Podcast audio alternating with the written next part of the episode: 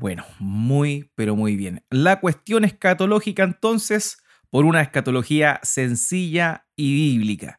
Y ese ha sido el propósito de, comenzar con estos estudios, particularmente atendiendo a esta temática de la, de la escatología, debido a que, como ya lo he mencionado anteriormente, existen eh, mucha información y también mucha desinformación en cuanto a esta, esta doctrina particularmente. No olvidemos que dentro de la, de la teología sistemática, la última rama de la teología sistemática normalmente es la escatología. Y esta es el asunto de las últimas cosas. ¿Ya? E, eso significa escatología, o sea, los últimos tiempos podríamos nosotros hacer una aplicación mucho más específica. Y eh, usted va a encontrar, ¿cierto?, en Internet pululando mucha información en torno a esto. Y la verdad es que, tristemente, la, la mm, escatología popular muchas veces no es tan apegada a la escritura, sino más bien pegada a un sistema que ya lo hemos mencionado anteriormente, que muy buenos hermanos que aman al Señor, que temen al Señor y aman su palabra, lo creen que es el dispensacionalismo. Y, cuando hablo del dispensacionalismo estoy hablando de, manera general, habiendo dado a entender que existen por lo menos eh, varias áreas. Está el dispensacionalismo clásico, el dispensacionalismo revisado y por último ahora el dispensacionalismo progresivo. Pero esta podríamos nosotros decir que correspondería a la escatología popular, a lo que la mayoría de los pastores, incluso maestros, creen eh, en Latinoamérica. Ahora, una de las cosas relevantes que tenemos que entender es que no porque todos crean algo va a ser bíblico, no porque todos crean algo va a ser eh, basado en la escritura hay muchas razones, y ya mencionamos anteriormente, por las cuales el dispensacionalismo llegó a ser la escatología popular.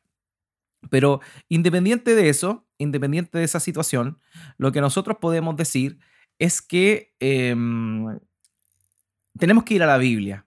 Por eso es que vamos a ir por una escatología sencilla y bíblica. Esa es nuestra misión. Hoy, en la clase número 7, vamos a estar ya entrando un poco más en materia, puesto que las semanas anteriores hemos estado contrastando de alguna manera, eh, viendo de dónde sacan sus premisas el, la escatología popular, el dispensacionalismo, y también viendo cómo es que, conforme a la propia escritura, muchas de las premisas que ellos manifiestan, que estos hermanos manifiestan por medio de este sistema escatológico, se contrarían en función a lo que la propia Biblia señala. Ahora voy a partir con la parte del resumen de lo que más o menos vimos la clase pasada. La clase anterior vimos, ¿cierto?, cómo es que la escatología popular señala que la iglesia vendría siendo un paréntesis dentro del plan de Dios, ¿cierto? Que es un misterio. Ellos toman un pasaje de Efesios para poder señalar eso se refieren a un misterio como algo novedoso, algo que no se había revelado en el Antiguo Testamento. Pero vimos la semana pasada cómo hay muchos pasajes que en rigor muestran que desde el principio el propósito de Dios fue traer salvación y reconciliación a todo ser humano, por lo menos sabiendo que no todo es reconciliado, pero por lo menos dando la posibilidad a que cualquier tipo de personas, de cualquier etnia, de cualquier región, de cualquier idioma, pudiese alcanzar la, eh, este regreso a comunicarse con Dios, a tener una relación con Dios. De manera que, a diferencia de lo que el dispensacionalismo señala, que Dios eligió a Abraham e hizo un plan con él y que de pronto, de pronto eh, al, pueblo de Dios, cuando rechaza al Mesías, Dios comienza una relación especial con un pueblo gentil llamado la iglesia. Cuando ellos ven eso, nosotros decimos en realidad que esto no es así, porque desde el principio de la escritura siempre se habló de una salvación potencial para toda la humanidad. Y partimos con Génesis capítulo 3, versículo 15, donde Dios, dando sentencia a la serpiente, ¿cierto? Esa representación del, del diablo, le dice, y tu simiente ¿cierto? Tu simiente eh, le morderá el talón a la simiente de la mujer, pero la simiente de la mujer le aplastará la cabeza. Y ese es el primer, el primer eh, texto, ya en Génesis capítulo 3, imagínense al principio, que nos muestra la venida del Mesías y también la restauración de la relación de Dios con aquel ser humano que había caído recientemente ahí en Génesis capítulo 3. Entonces, eso es súper relevante. ¿Por qué? Porque el llamamiento de Abraham no tiene un llamamiento exclusivo, sino que en realidad el llamamiento de Abraham eh, es parte del plan de Dios para poder restablecer su comunión con todo tipo de personas. Ya, él llamó a uno, Dios llamó a uno, a Abraham, que era un pagano, no olvidemos que él era descendiente de los babilonios, de Ur, de la tierra de los caldeos, es decir, Babilonia prácticamente. Y, y en rigor lo que hace nuestro Dios es escoger a Abraham con el propósito de ser el mediador por el medio del cual las, todas las naciones de la tierra sean bendecidas. Ese fue el propósito de Dios. Por tanto, la iglesia no es una novedad, sino que corresponde al cumplimiento de las promesas hechas a Abraham. Pablo, cuando le escribe a los Gálatas, es claro en mostrarnos esto, cómo es que Cristo es el cumplimiento de todas las promesas hechas a Abraham. Y por medio de Cristo, su pueblo, los redimidos, también alcanzan esas promesas que fueron dadas, depositadas, prometidas a la simiente de Abraham. Por tanto, la iglesia es el pueblo de Dios. La iglesia es el pueblo de Dios y está compuesto por gente de toda etnia, primeramente judíos y también gentiles, que tienen en común la fe en nuestro Señor Jesucristo. Eso es súper relevante, porque el pueblo de Dios está constituido de todos aquellos que son por medio de la fe, no por medio del linaje, no por medio de la sangre, sino en realidad por medio de la promesa hecha por intermedio de la fe.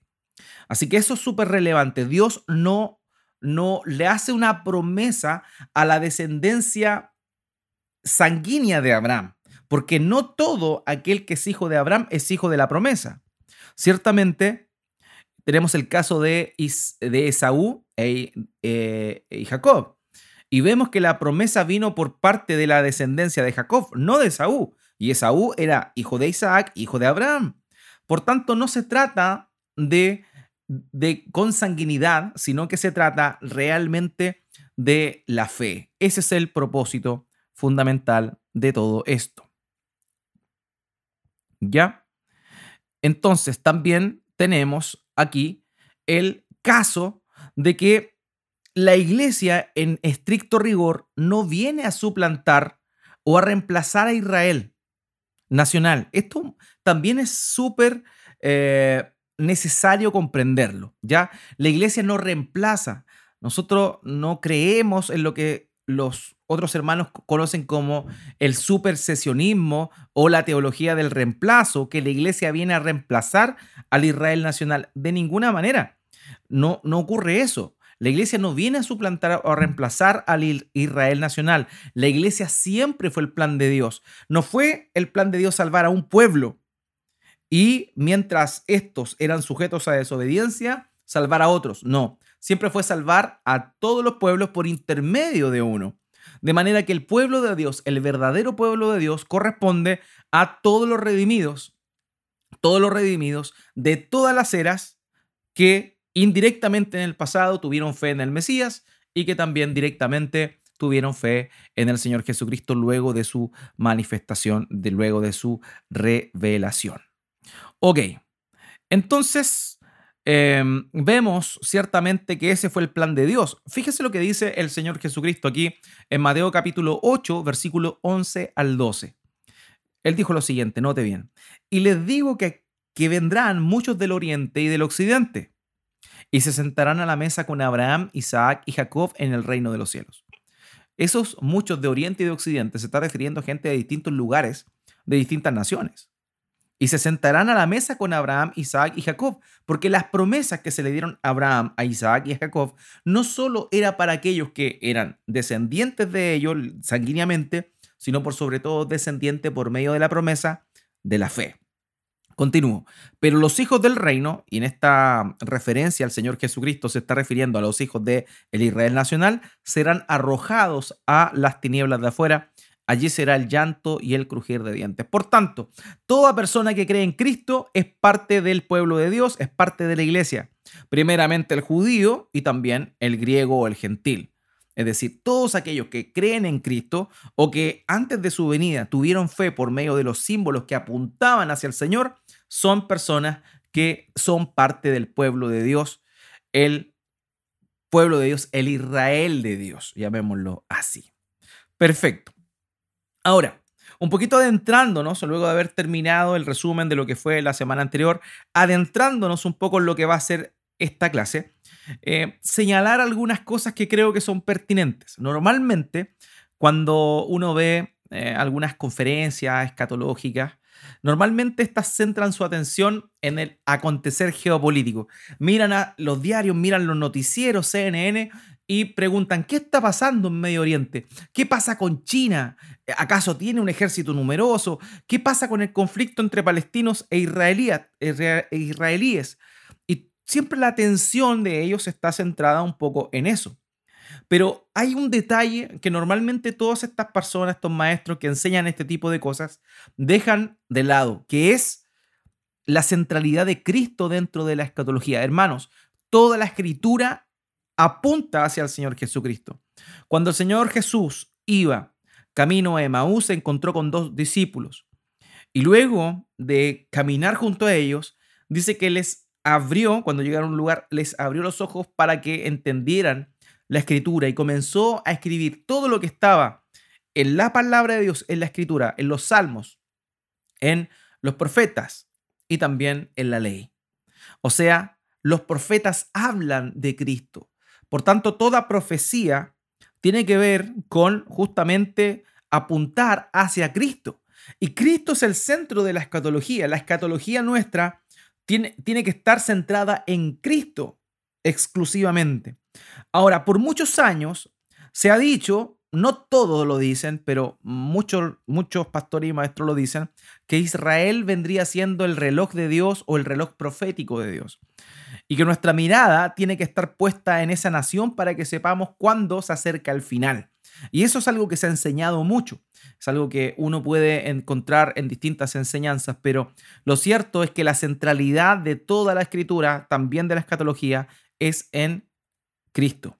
Y eso es lo más relevante de todo. Toda la escritura habla de Cristo, porque en el Señor Jesús se cumplieron todas las promesas que fueron hechas a Abraham. Ahora bien, habiendo determinado esto, podemos poner atención en el verdadero sistema, llamémoslo así, o el sistema bíblico, porque todos los sistemas escatológicos, o por lo menos el sistema escatológico más popular, se centra en su propio sistema. Y como está centrado en el sistema, todos aquellos eventos que la Biblia describe o profecías que la Biblia describe comienzan a ser eh, puestos bajo los casilleros del sistema que, se, que, que está expresado, llamémoslo así. Pero la escritura, particularmente el Nuevo Testamento, tiene un sistema propio, tiene un sistema que da a conocer verdaderamente cómo es que Dios ve la era presente y también la era venidera. Cómo Dios ve la escatología. Y eso es lo que nosotros podemos contemplar en el Nuevo Testamento. No olvidemos algo. Una de las premisas fundamentales que siempre se ha enseñado en la historia de la iglesia particularmente se reafirmó en el tiempo de la Reforma Protestante, fue el hecho de la analogía de la fe. ¿Qué es la analogía de la fe? La analogía de la fe básicamente consiste en que la Biblia interpreta la Biblia, es decir, que los pasajes que son más claros interpretan a los pasajes que son más difíciles de entender. Los pasajes literales, ¿cierto? Van a ser los que van a darnos el, el modelo, el camino a seguir para interpretar aquellos pasajes que son más difíciles de comprender y que están en un lenguaje figurado.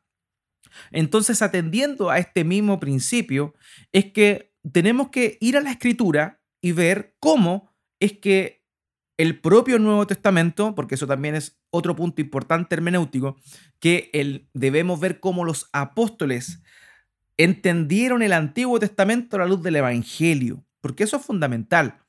Todo está en torno al Evangelio. Nuestra escatología tiene que ser cristocéntrica, centrada en el Evangelio, no en cosas sueltas, sino en el Evangelio. Por tanto, la escatología está totalmente de acuerdo con lo que Dios vino a mostrarnos por intermedio de el Evangelio. Y lo cierto es que vamos a ver nosotros a continuación cuál es el sistema escatológico que las propias escrituras nos muestran. Particularmente, la Biblia nos habla y divide la historia completa en su plenitud en dos épocas. ¿Ya? Hace referencia a una era actual y a otra era, le llama y hace relación cuando habla de esa era como al estado eterno. A la era actual, la Biblia le llama al siglo presente o este siglo también, mientras que al estado eterno, en el Nuevo Testamento, partiendo por el Señor Jesucristo y también los apóstoles, le llaman el siglo venidero o la era venidera. ¿Ya? Este esta es la forma natural de entender la escatología o el tiempo esto es, es fundamental, hermano. Fíjense bien lo que dijo el Señor Jesucristo. Y a cualquiera que diga una palabra contra el Hijo del Hombre, se le perdonará. Pero al que hable contra el Espíritu Santo, no se le perdonará ni en este siglo ni en el venidero. ¿Se da cuenta? Está hablando de dos siglos. Este siglo y el siglo venidero. Ahí tenemos ya el Señor Jesucristo está haciendo una distinción entre dos edades o dos eras. Continuamos, Marcos capítulo 10, versículo 30. Que no reciba cien veces más ahora en este tiempo casas, hermanos, hermanas, madres e hijos y tierras junto con persecuciones y en el siglo venidero la vida eterna. ¿Se da cuenta? O sea, aquí el Señor también está hablando de dos edades o dos eras. La era presente, que no reciba 100 veces más ahora, en este tiempo, y también habla del siglo venidero o de la era venidera que correspondería a la vida eterna, como dice ahí. Perfecto, continuamos avanzando. Estos pasajes solamente son con el fin, o se los muestro con el fin, que comprendamos que el propio sistema escatológico del Nuevo Testamento nos habla de dos edades. El propio Señor nos habló de dos edades. Y conforme a esas dos edades es que nosotros deberíamos entonces plantearnos la escatología. Lucas 18, desde el 29 al 30, dice, y él les digo, de cierto digo que no hay nadie que haya dejado su casa o su padre o hermano, su mujer o hijos por el reino de Dios y que no haya de recibir mucho más en este tiempo, este tiempo, y en el siglo venidero, la vida eterna. Fíjense que son pasajes paralelos con el que recién leímos de Marcos 10. Pero también se vuelve a repetir la misma historia. Aquí tenemos otro pasaje.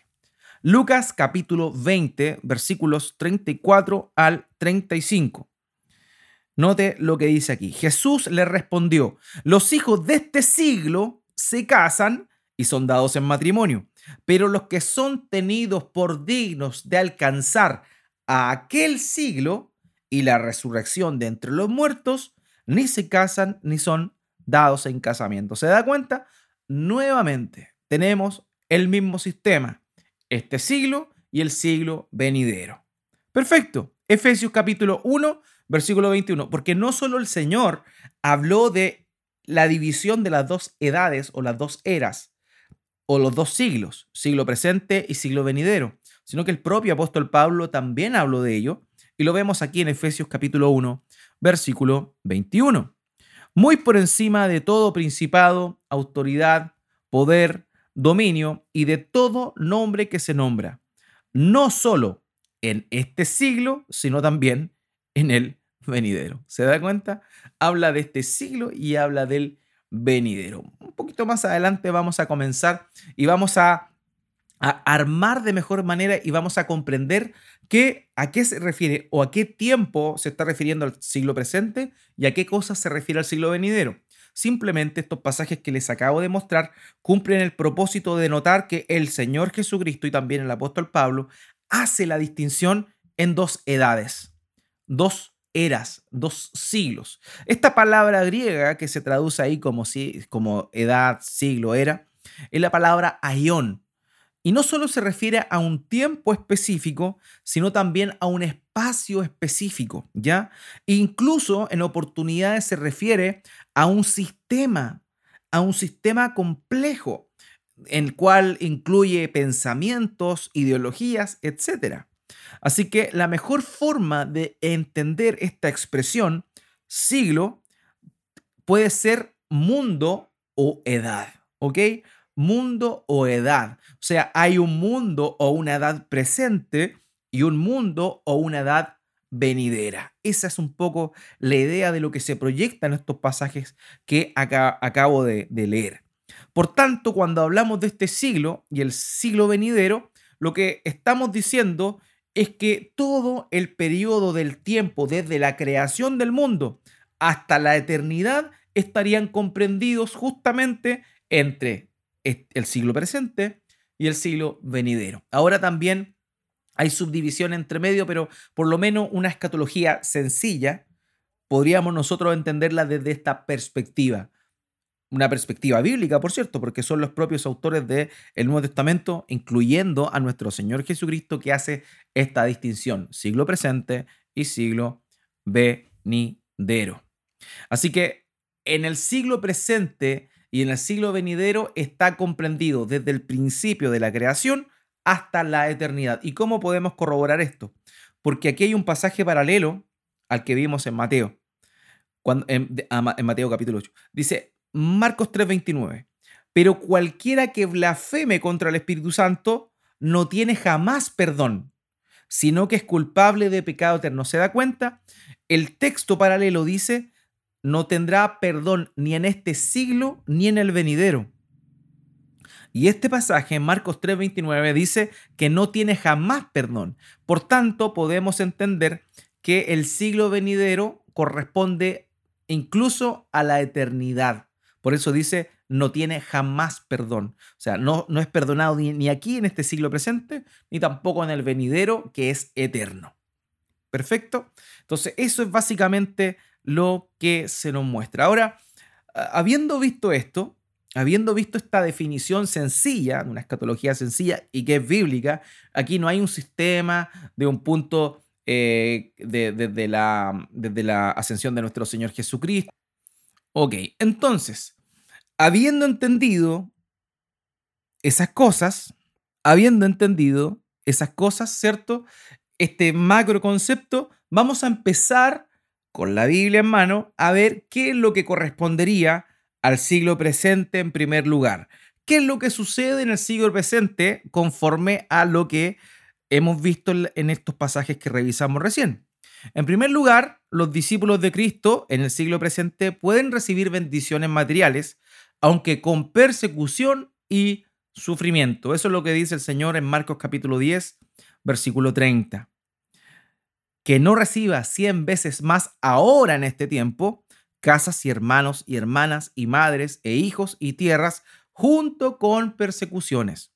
Y en el siglo venidero, la vida eterna. Por tanto, nos concentramos específicamente en qué sucede en este siglo. En este siglo, los discípulos de Cristo pueden recibir bendiciones materiales, aunque con persecución y también con sufrimiento.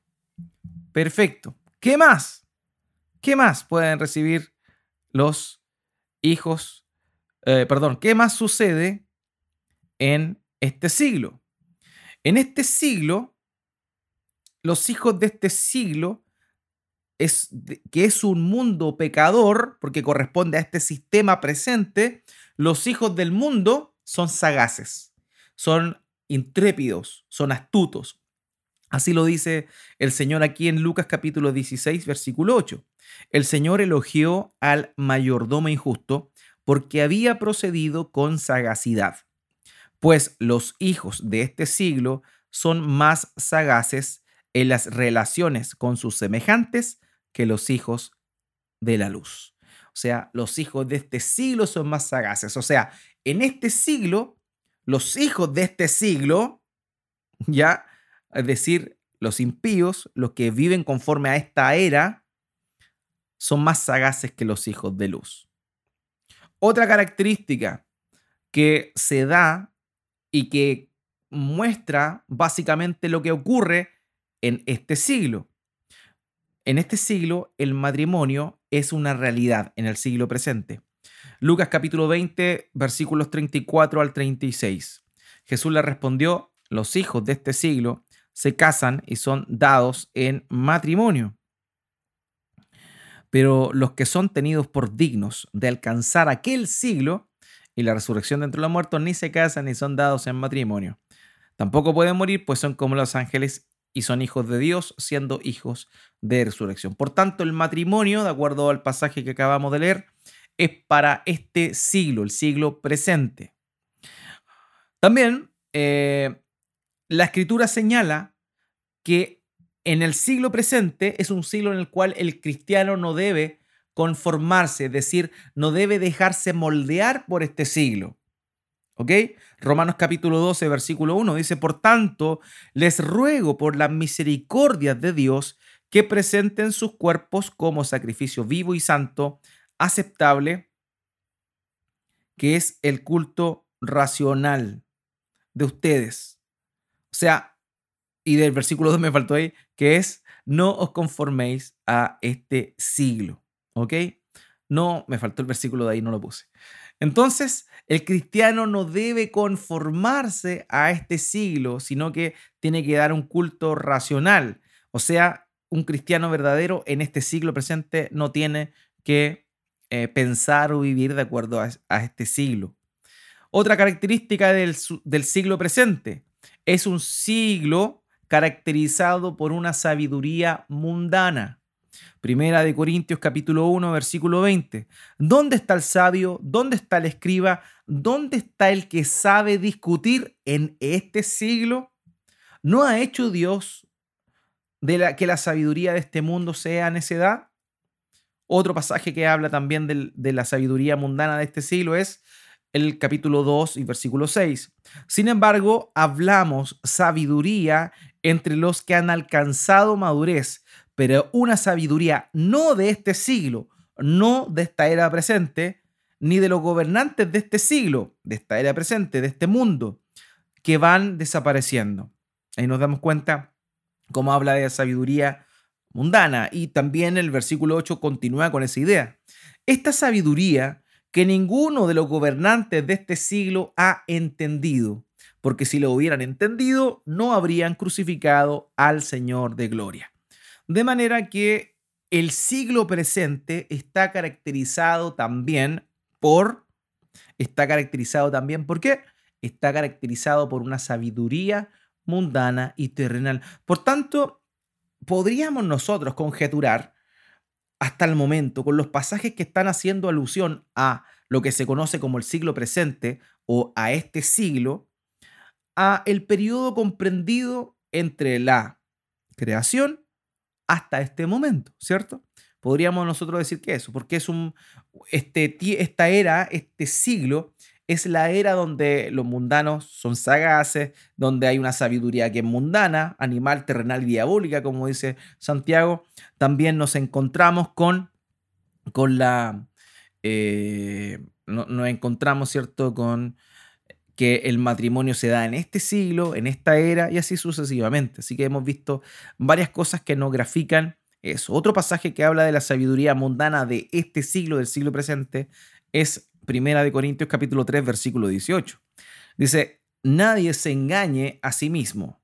Si alguien de ustedes se cree sabio, según este mundo, hágase necio, a fin de llegar a ser sabio. Si alguien de ustedes se cree sabio según este mundo, según esta era, según este tiempo, esa es como la idea que está proyectando aquí el apóstol Pablo. Entonces, perfecto, continuamos avanzando. Este siglo también, el siglo presente, es un siglo donde el Dios de, este mundo, de esta era, es Satanás. Segunda de Corintios capítulo 4, versículo 4 en los cuales el Dios de este mundo, dice la Nueva Biblia de las Américas, pero en el griego esa palabra mundo es aionos, o sea, es siglo, en los cuales el Dios de este siglo, dice la Reina Valera incluso, ha, cegado el entendimiento de los incrédulos para que no vean el resplandor del Evangelio de la gloria de Cristo, que es la imagen de Dios. ¿Ok? Entonces vemos que el propio Pablo trata a Satanás como el Dios de este, aion, de este aionos, el Dios de este siglo, el Dios de esta era. Este siglo, entonces el siglo presente, se caracteriza porque eh, Satanás es el Dios. Perfecto. Otra cosa importante, fue en este siglo donde el Señor Jesucristo se sacrificó para librarnos de las consecuencias funestas de seguir viviendo en esta era. Gálatas capítulo 1, versículo 4, que él mismo se dio por nuestros pecados para librarnos de este presente siglo malo, conforme a la voluntad de nuestro Dios y Padre. ¿Se da cuenta? Entonces vemos que el sacrificio del Señor fue llevado a cabo con el propósito también de librarnos de las consecuencias del presente siglo, del siglo presente.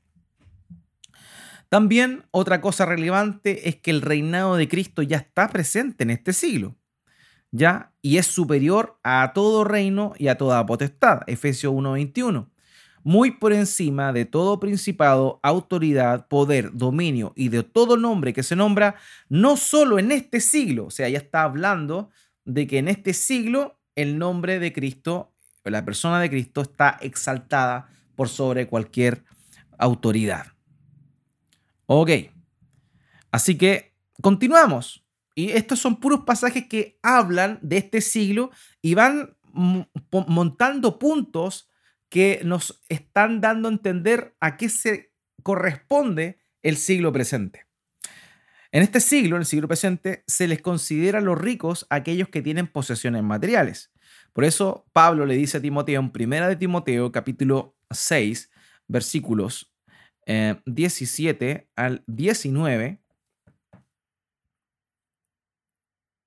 él le dice, a los ricos de este mundo enséñales a los, ricos, a los ricos de este mundo. En el griego dice los ricos de este siglo. A los ricos de este mundo, enséñales que no sean altaneros, ni pongan su esperanza en la incertidumbre de la riqueza, sino en Dios, el cual nos da abundantemente todas las cosas para que las disfrutemos. Enséñales que hagan bien, que sean ricos en buenas obras, generosos y prontos a compartir. Entonces, a los ricos de este siglo, o sea, a los ricos conforme a esta era, a los que tienen posesiones en esta era. Esa es un poco la idea de lo que estaba proyectando ahí. ¿Ok? Otra cosa importante, en este siglo, en el siglo presente, los cristianos debemos renunciar a nuestros deseos pecaminosos y vivir piadosamente. Tito capítulo 2, versículo 12, enseñándonos que negando la impiedad y los deseos mundanos, ahí deseos mundanos es deseos de este siglo, vivamos en este mundo sobria, justa y piadosamente. ¿Ok? Vemos entonces que en este siglo, en el siglo presente, lo que se conoce como este siglo, siglo presente, los cristianos debemos vivir de una forma piadosa, ¿ok? Así que con toda esa información son textos bíblicos que apoyan la idea de lo que sucede en lo que bíblicamente se considera el siglo presente. Ahora vamos a comenzar muchos de los pasajes que ya vimos. Se van a repetir. ¿Por qué? Porque hacían el, contraste entre el siglo presente y el siglo venidero. Pero ahora vamos a enfocarnos en aquellas, aquellas cosas perdón, que sucederán en el siglo venidero. Y hablamos de las cosas que pasan en el siglo presente. Ahora veremos lo que sucederá en el siglo venidero.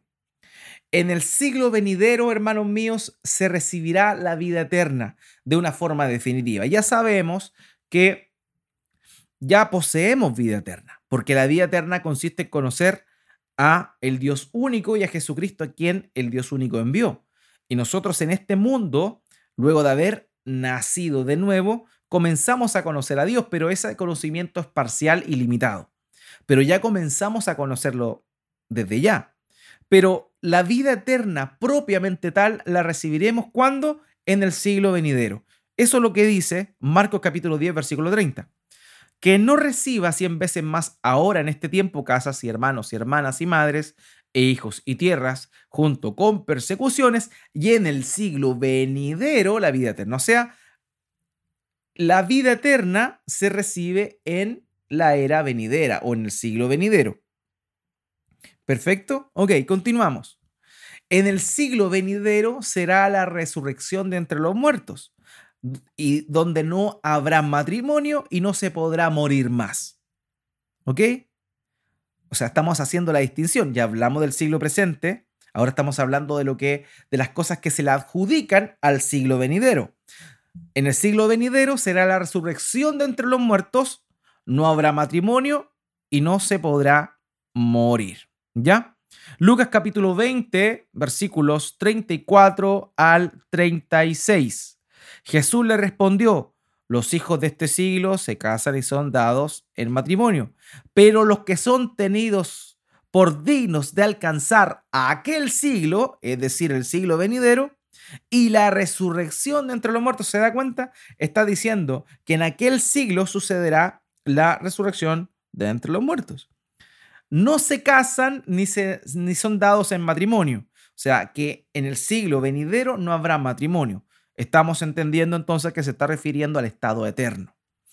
Ni se casan ni son dados en matrimonio, tampoco pueden morir, pues son como ángeles y son hijos de Dios, siendo hijos de la resurrección. Por tanto, los pasajes aquí ya nos están enseñando que la resurrección de entre los muertos sucederá cuando? Sucederá en el siglo venidero. Perfecto. ¿Qué otra cosa sucederá en el siglo venidero? Cristo continuará reinando. Ya dijimos, está reinando. En este mismo pasaje que está aquí dice que está reinando, pero continuará reinando. Efesios 1:21, muy, muy por encima de todo principado, autoridad, poder, dominio y de todo nombre que se nombra, no solo en este siglo, sino también en el venidero. Es decir, Cristo está reinando en el siglo presente, pero en el siglo venidero continuará reinando. ¿Qué otra cosa? En el siglo venidero, los ricos que son ricos en el siglo presente van a poder recibir riquezas eternas si son ricos en buenas obras aquí. Ahora, eh, no olvidemos que no significa que uno va a la vida venidera por ser rico. Pablo le está escribiendo a Timoteo y Timoteo es pastor de la iglesia de Éfeso.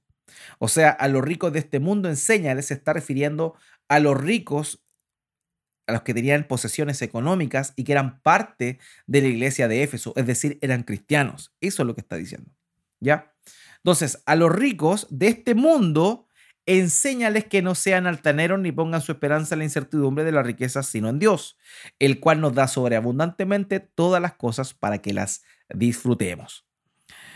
Enséñales que hagan bien, que sean ricos en buenas obras, generosos y prontos a compartir, acumulando para sí el tesoro de un buen fundamento para el futuro, para que puedan echar mano de lo que en verdad es vida. O sea, se da cuenta, Él les está diciendo, ustedes son ricos en este siglo presente, ahora compartan, hagan el bien, sean generosos, para que acumulen tesoros para el futuro, es decir, para el siglo venidero. O sea, en el siglo venidero, si las personas cristianas que son generosas, bondadosas, siembran generosamente en otras personas, en las comunidades de fe, donde están, etcétera, todo eso les será, ¿cierto?, una recompensa en el siglo venidero. O sea, estamos hablando de recompensa. ¿Se da cuenta cómo ya estamos silvanando la idea de lo que sucede en el siglo presente y lo que sucederá en el siglo venidero?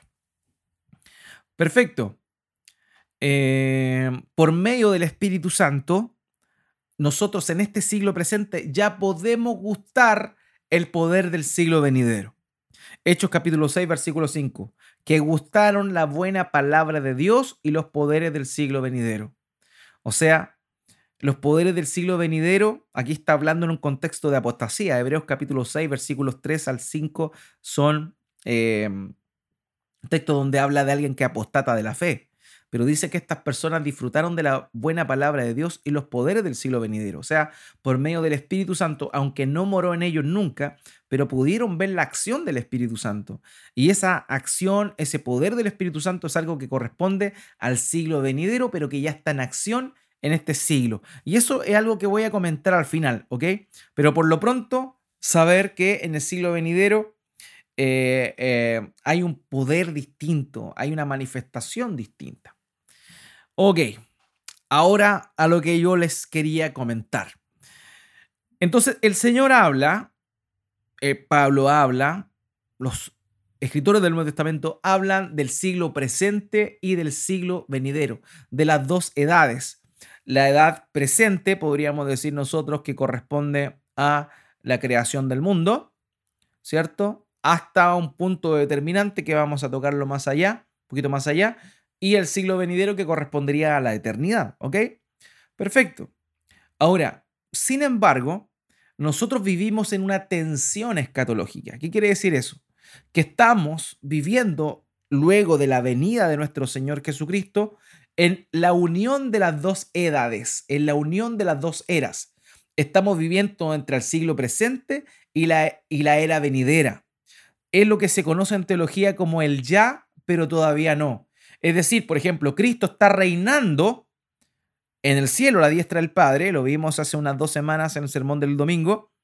Él está sentado a la diestra del Padre, reinando. Es necesario que Él reine hasta que todos sus enemigos sean puestos por estrado de sus pies.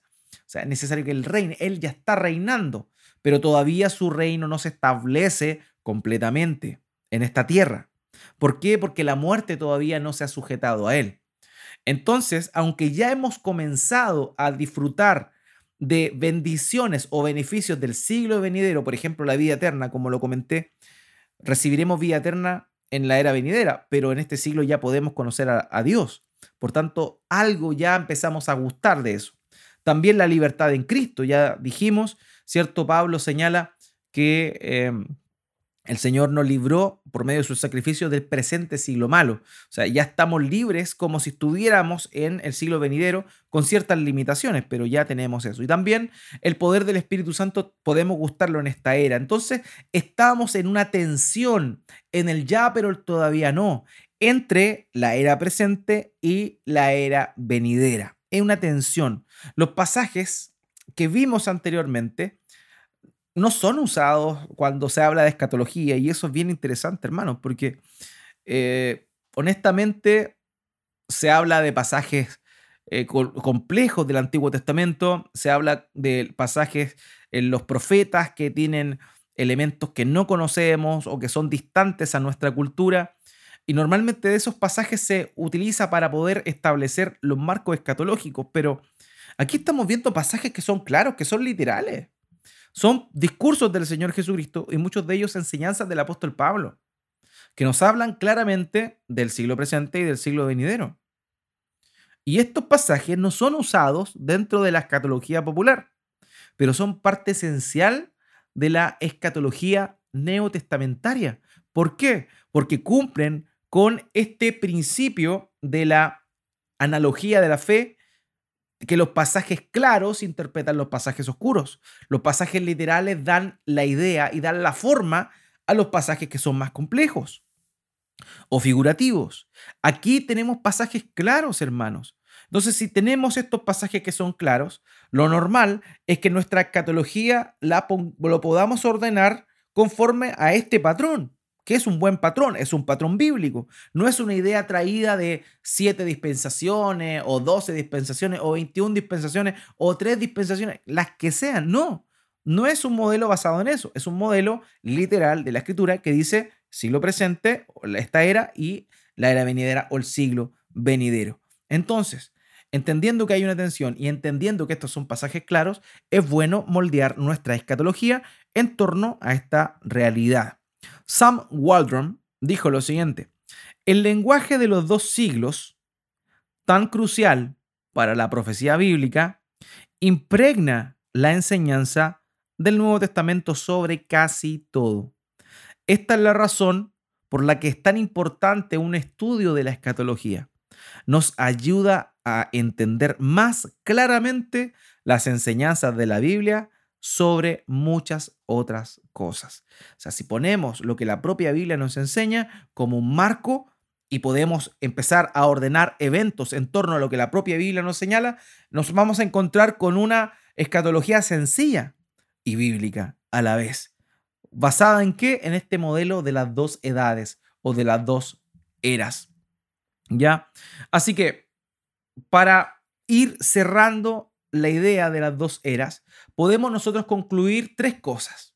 ¿Ya? Tres cosas que podemos concluir.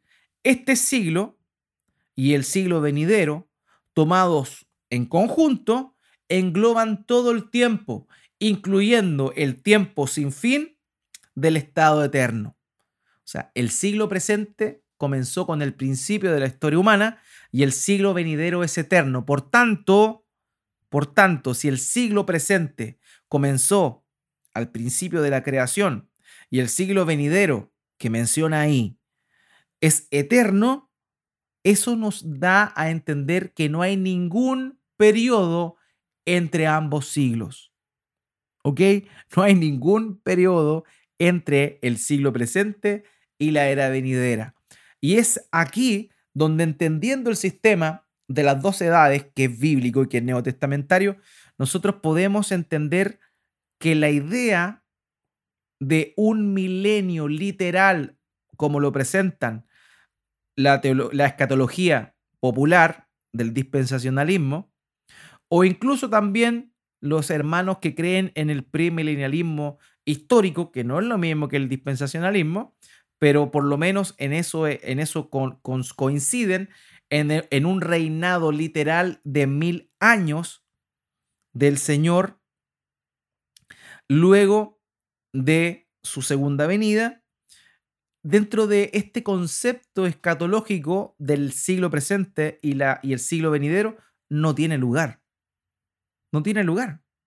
Y lo vamos a desarrollar más adelante cuando hablemos del milenio. ¿Qué significa el milenio en, en rigor?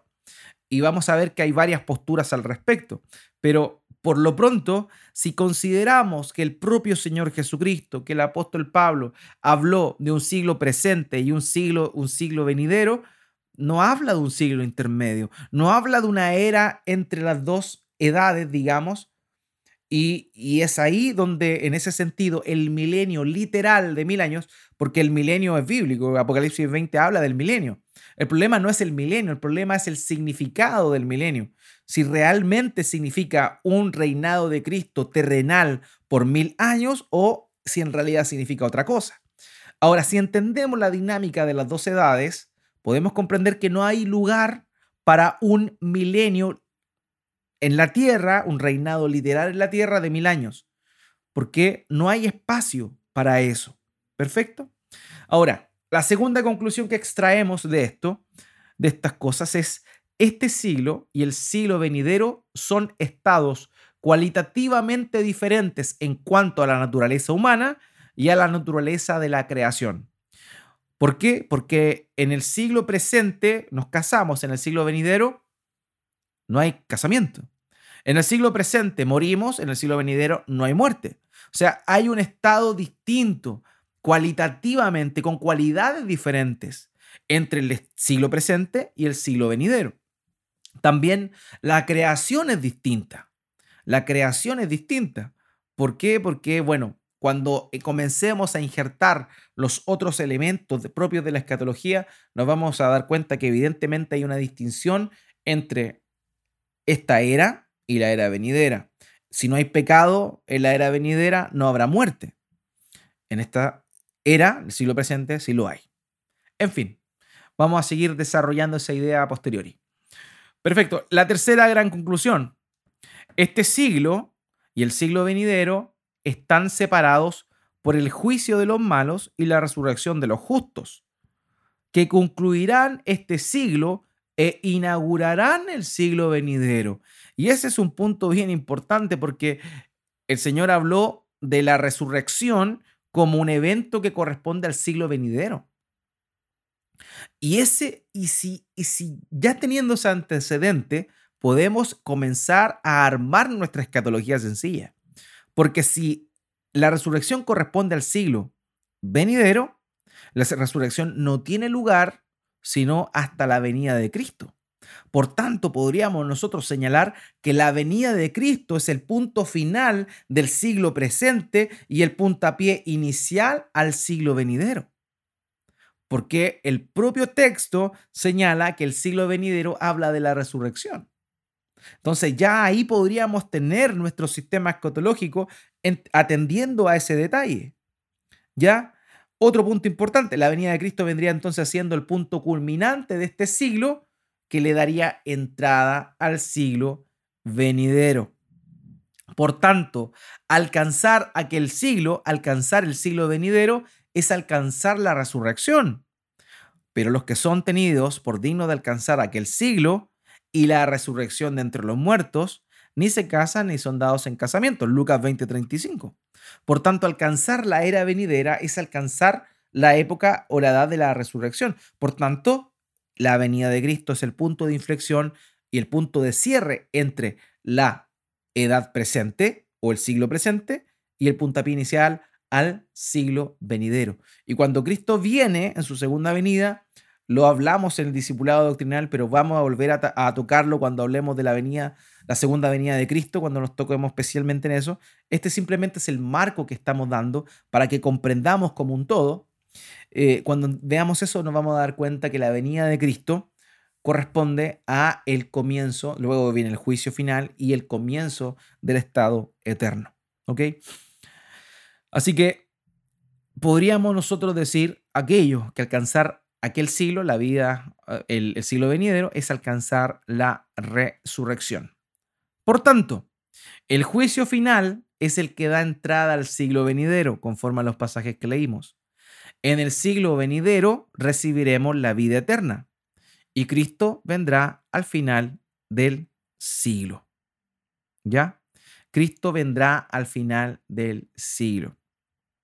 Y eso es un punto muy importante que nos va a ayudar a entender la escatología de una manera sencilla y bíblica. Hay dos eras, la era presente, la era por venir. La era presente desde el principio y punto final a esa era presente será la venida, la segunda venida de nuestro Señor Jesucristo en gloria y majestad. A partir de ese momento, ¿cierto? viene la resurrección de entre los muertos, el juicio final y el estado eterno. Y ahí comenzaría la era venidera. Así que en el siglo venidero recibiremos la vida eterna y el Señor Jesucristo es quien pone final a ese siglo.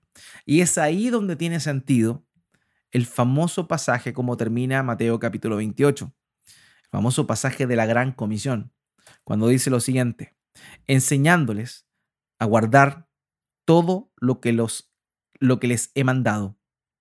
Y recuerden, yo estoy con ustedes todos los días hasta el fin del mundo. El fin del mundo no es el fin de un lugar geográfico.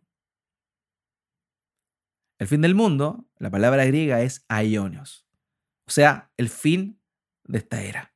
O sea, el Señor Jesucristo estará con nosotros en la misión de predicar y hacer discípulos hasta el fin del mundo, cuando Él regrese a estar presencialmente ya con nosotros. Porque ahí se acabará la gran comisión de hacer discípulos a todas las naciones. Por tanto, no olvidemos dos eras, la era presente, la era por venir. La era presente comienza en el momento de la creación y termina en el punto neurálgico de la segunda venida de Cristo. ¿Para qué? Para dar lugar a la resurrección que ya correspondería a eh, esta etapa nueva de la era venidera. Así que eso era lo que tenía preparado para hoy. Espero no haberlo enredado mucho. Yo sé que hay harto mm, em, dentro de nuestra concepción mental Ah, e, existe mucha otra información, tal vez esto es novedoso para muchos de ustedes, pero en rigor este es el modelo que la escritura manifiesta. En la escritura manifiesta. Siglo presente, siglo venidero.